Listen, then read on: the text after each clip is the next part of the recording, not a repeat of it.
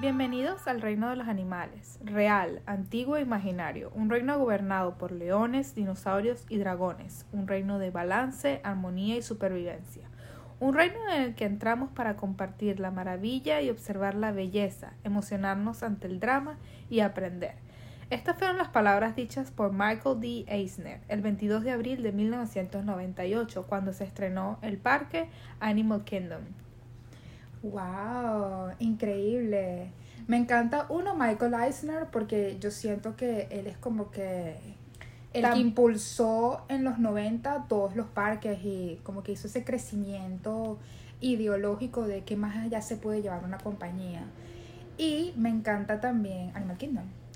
Me encanta cómo él cuida todos los detalles y cómo todo realmente te da esa vibra de que estás en África o en Asia cómo realmente ellos trabajaron ese mm, esa arquitectura ecológica, porque hay muchos árboles y hay muchas plantas que son típicas originales originales de Asia y de África que tú ves en el parque y realmente te sientes en un safari, realmente te sientes en una aventura.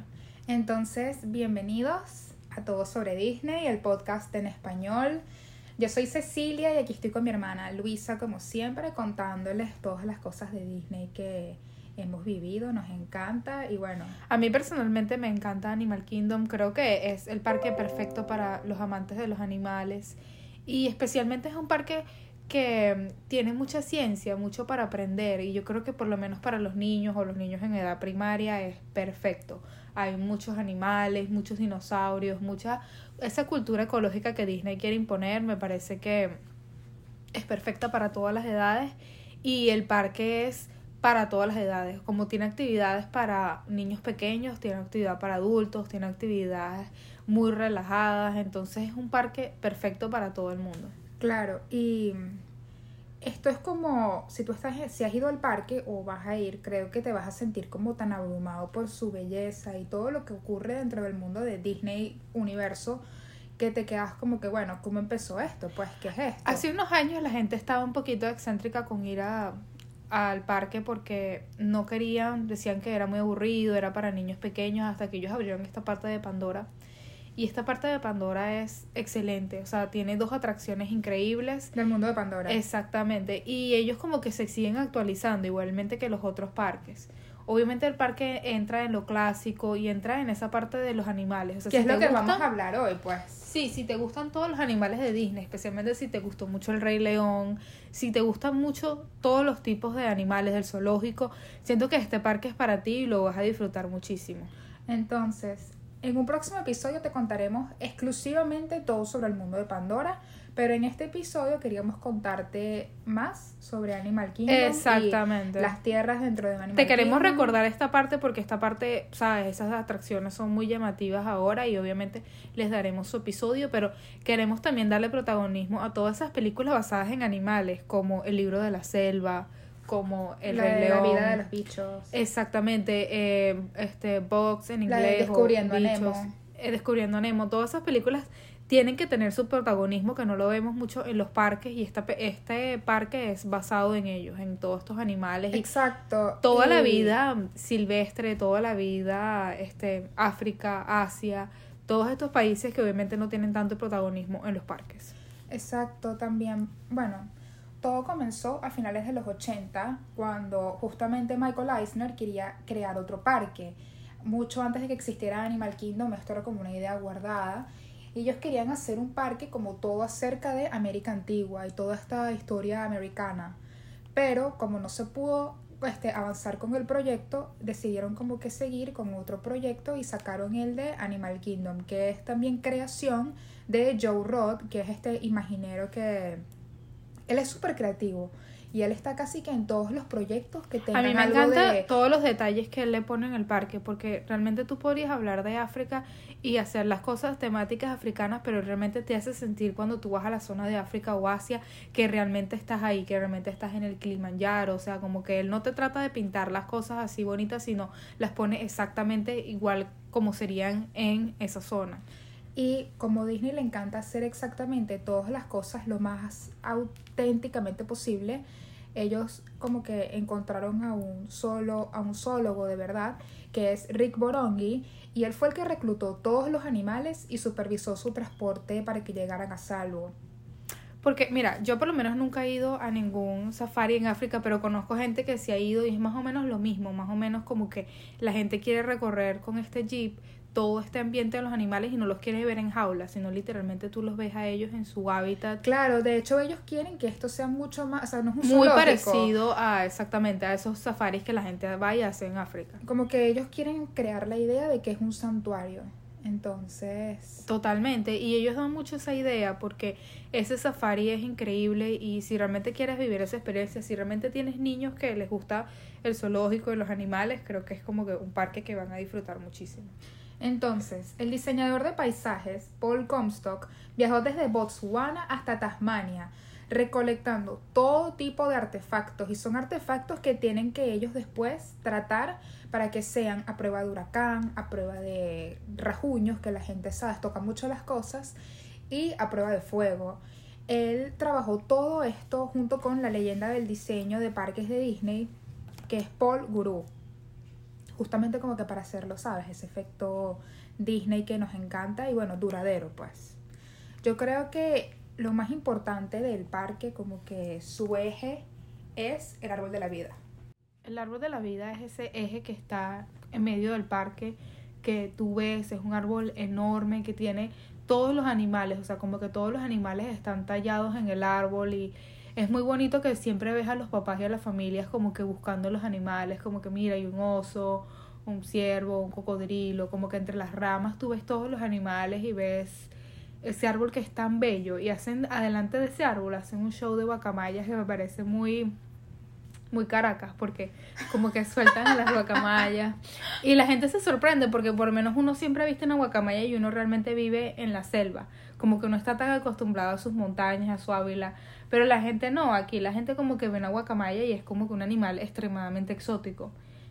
Entonces como que ver eso en la vista o sea en los ojos de otra persona te hace valorarlo más. Como que nosotros tenemos eso todo el tiempo en, ¿sabes? En nuestros balcones, en la ciudad, pero... Sí, y también me gusta que yo siento que esto lo hicieron, por supuesto que ya muchísimo después de los castillos y, y todo esto, que me encanta que cuando tú, que tú te vas a tomar una foto en frente del árbol de la vida, que es el icono de Animal Kingdom, no hay turistas atrás en la foto, o sea, no tienes que ser muy creativo con tu foto, como que para que no salga gente o para que no haya muchas personas atrás, pues es como que tienes ese espacio bello para tomarte unas fotos bellas. Totalmente, y la gente espera que por lo menos vuelen las guacamayas, que vuelan cada hora, cada cierto tiempo, y se ve tan bello, o sea, realmente tú te sientes así como, sabes, el Amazonas, la selva, realmente te da esa sensación de, de estar en lo, en lo salvaje. Qué bello, y definitivamente es el eje de Animal Kingdom. Sí, es como la figura, como tú dices, como el equivalente al castillo de Animal Kingdom. Entonces, Animal Kingdom está dividido en seis áreas. Así como Magic Kingdom tiene el área de fantasía, el área de aventura, exacto. Estos tienen el Oasis, la tierra del descubrimiento, Discovery Island, Dinoland, que es todo de dinosaurios, está África, Asia y el mundo de Pandora. Entonces, si entras al parque, vas a entrar por la parte del Oasis, que es como dice Luisa, van a estar todas estas guacamayas, están las partes donde están las tiendas y te va a conducir esta área a la siguiente que es Discovery Island, pero en el Oasis también está Rainforest Café, que es como, no vamos a decir controversial, pero es algo así como que es un... Hay o sea, si no Rainforest Café en otras partes, como Sí. que realmente si es por primera vez que vas y nunca has ido a un Rainforest Café, como que te invitamos a que vayas, pero realmente Disney tiene demasiadas opciones de comida, especialmente en Animal Kingdom tienen bebidas, tienen comidas Snacks tan auténticos de Animal Kingdom que es como que tienes que ir a esos snacks. Exacto, y Rainforest Café, por más que sea, es como comida americana, pues, tipo hamburguesas y... No, que es simplemente eso. Realmente yo creo que si eres como que muy picky con la comida y no te gusta como que ninguna otra opción que no sea hamburguesa, Aventurarte, exacto. nugget o la comida americana, como que te invitamos a que vayas. Pero realmente hay tantas opciones en el parque. Exacto, y más que todo yo siento que es como algo más para niños, solamente porque estás ahí comiendo, como que de repente escuchas un palo de agua o escuchas a los animales, entonces tiene esa vibra de... Sí, obviamente selva. como que tiene todo muy temático, de, de, pero obviamente el parque también lo tiene, entonces es como que... Sí, y recuerda que hay otros Rainforest Café, como dice Luisa. Exacto, entonces- tal vez no sea un momento para ir a ese Rainforest Café, tal vez, sabes, en tu próxima visita a... Disney Springs. Exactamente, tú puedes ir a Rainforest Café porque hay uno ahí, ¿me entiendes? Que- Exacto. Entonces en Discovery Island es exactamente donde se encuentra el árbol de la vida y también hay comida, puestitos así súper lindos, así como los de Epcot. Obviamente a pues. mí me encantan todas las tiendas porque venden todos los animalitos bebés y todas las manticas de todos los... O sea, si tú quieres que sí, Ah, tienen todos los animales. O sea, si tú quieres el, el gato de la madrastra de Cenicienta, lo tienen. Obviamente el Rey León, que es clásico. Obviamente todos los animalitos que te encantan de Disney vas a tenerlos en versión bebé con su mantica. Entonces es súper adorable. Yo quiero ese de la madrastra. Si alguien lo ve, me lo compra. Sí, Lucifer. O, bueno, por lo menos yo compré el eh, Golfo de la Dama y el Vagabundo y me parece que es tan lindo, me parece que es como que perfecto para los bebés. Tú siempre ves a los bebés en su cochecito con su muñequito. No, eso es súper lindo. Y, ok, También venden cosas autóctonas de África o de Asia, como que ellos también venden su mercancía, pero obviamente mercancías de las tiendas y también claro, de ONGs. más cultural. Exactamente, como que todo es muy multicultural, eso también me gusta mucho del parque. Entonces, caminando vamos a ir a una de las partes favoritas de Luisa, que es Dinoland, USA. O sea, la atracción este, de los dinosaurios está ahí. Exactamente. Ustedes no sé si se acuerdan de la película Dinosaurios, que fue un clásico más o menos de comienzos del 2000.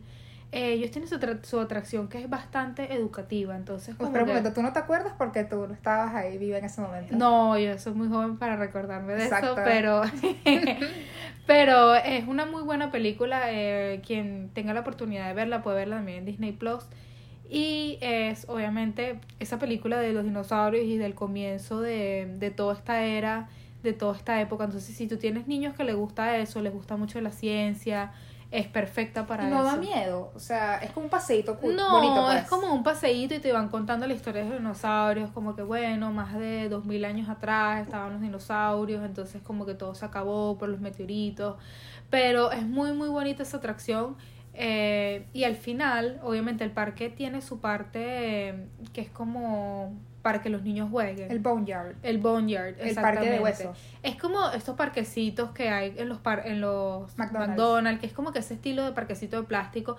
Y es perfecto porque a los niños les encanta porque puedes este desenterrar huesos, desenterrar cosas y obviamente como que te da, le da ese tiempo a los niños como que descargar toda esa energía.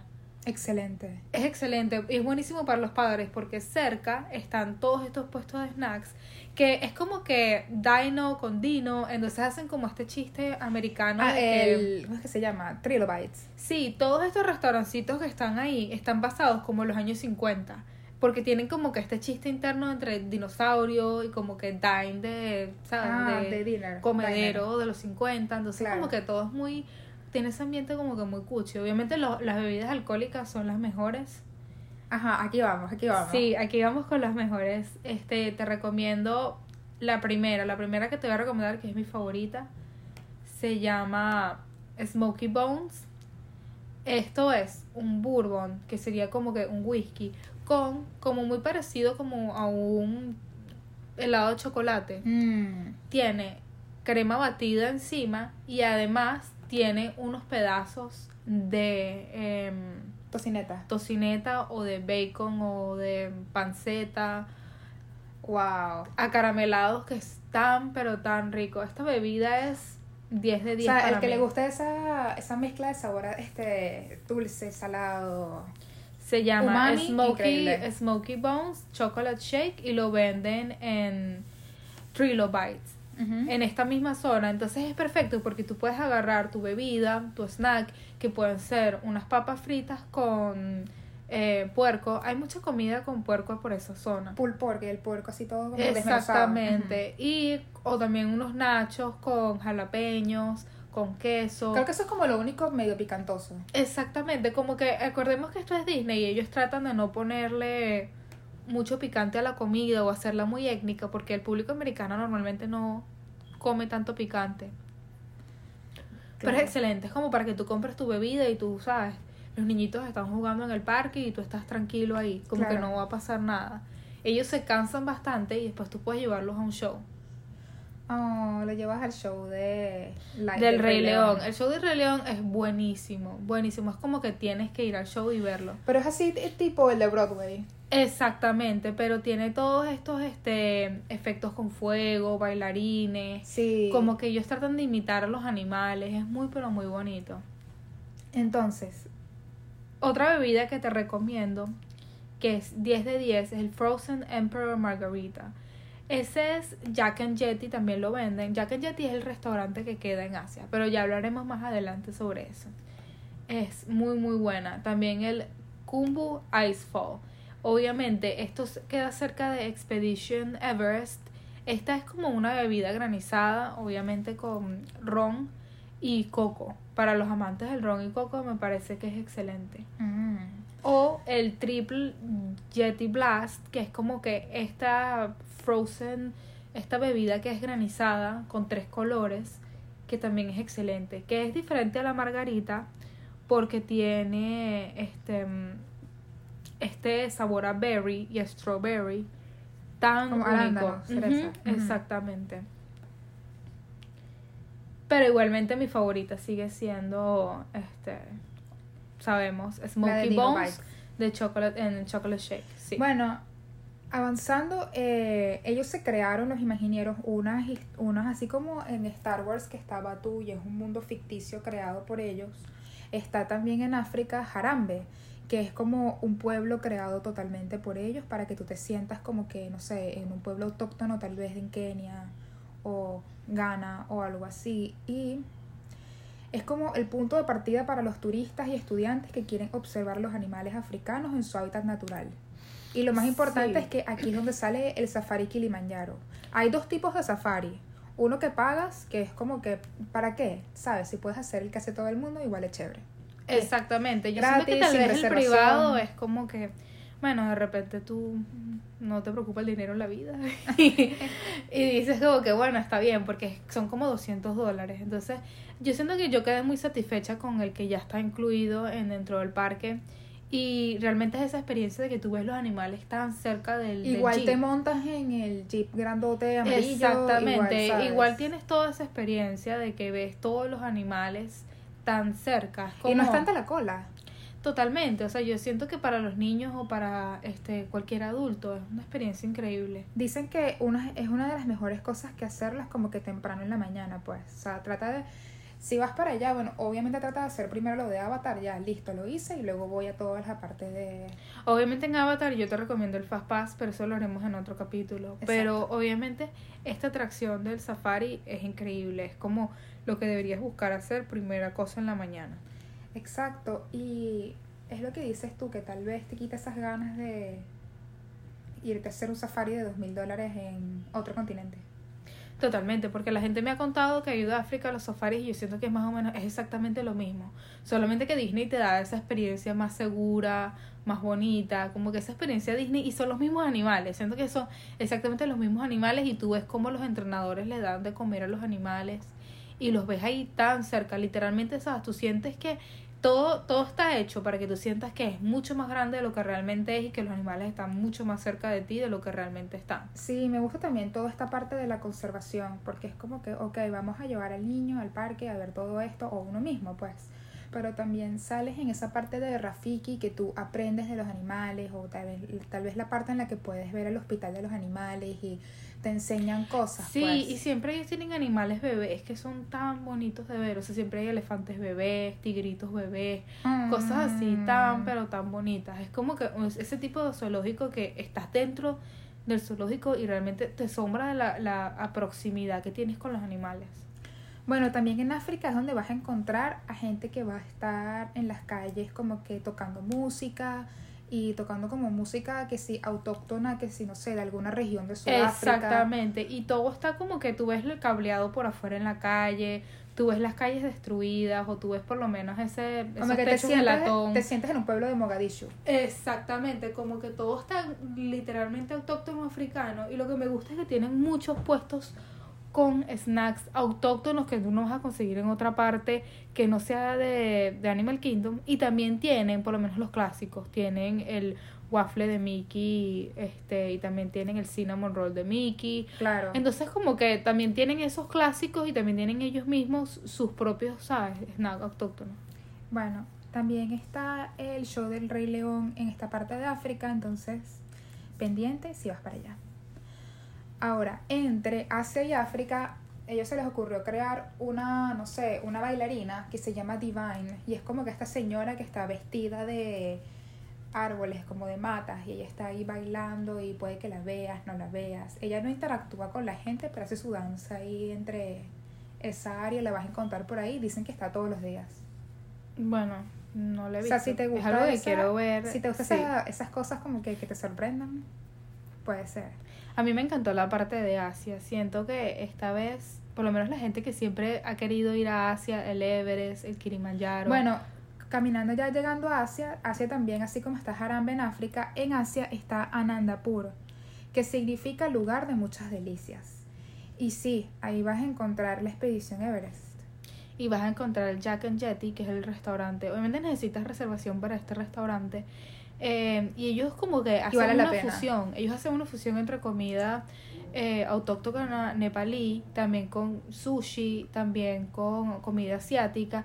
Pero acuérdate que todo esto va a tener como que estos sabores muy neutros, como que no va a tener estos sabores muy picantes. Claro. O no va a tener estos sabores de repente eh, muy A especies.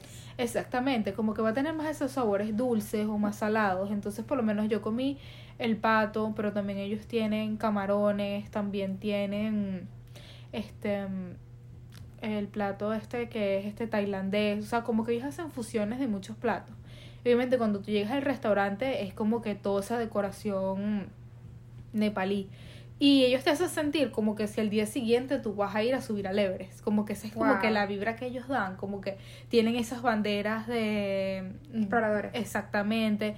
Y también como que las mismas tiendas venden cosas que comprarían los viajeros al Everest. Mm, ya. Cosas Disney y obviamente también cosas autóctonas nepalíes. Entonces es como que perfecto. Si realmente quieres ir y, y quieres conocer Nepal y sabes como que te llama la atención todas estas cosas del Everest, es como que perfecto. Ahora, Expedition Everest es la montaña rusa, como decir, eh, la atracción como de- Principal, exactamente. Exacto, y de alta velocidad y todo eso que vas a encontrar en el parque estilo, no se lo recomendamos a todo el mundo. No es el paseíto súper bonito.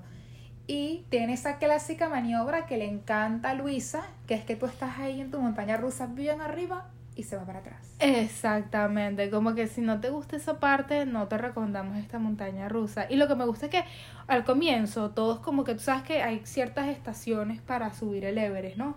Entonces como que realmente tú sientes cada estación cuando tú subes la montaña rusa.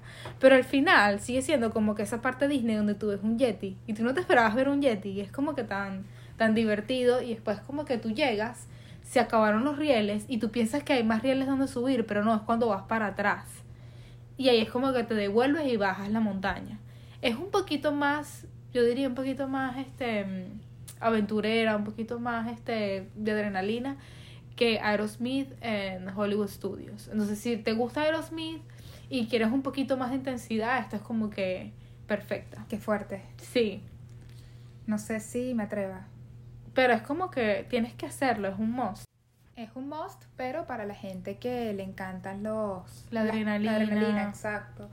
Yo, que soy así como una abuelita, no, pues yo me hay quedo... Yo te acompaño y te espero afuera. Lo bueno de eso es que hay muchísimos sitios donde tomarse fotos, hay muchísimos sitios de descanso.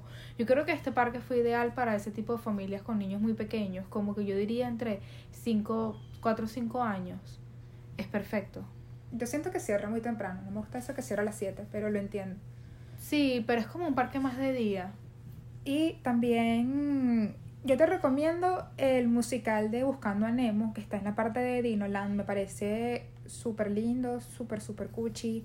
También para niños, pero no sé, a mí me divierte. Obviamente como que todos esos espectáculos es como que el momento perfecto de que tú te refresques, entres a un sitio con aire acondicionado, porque claro. piensa esto, esto es como que estás en Florida, hace demasiado calor, hace demasiado sol. Pero imagínate que la, la tecnología es tan increíble que hasta las piedras en la parte de los animales Tienen aire acondicionado para Exacto, tiene sí. como que ese sistema de ventilación perfecto, porque si no, como que cómo aguantas ese calor.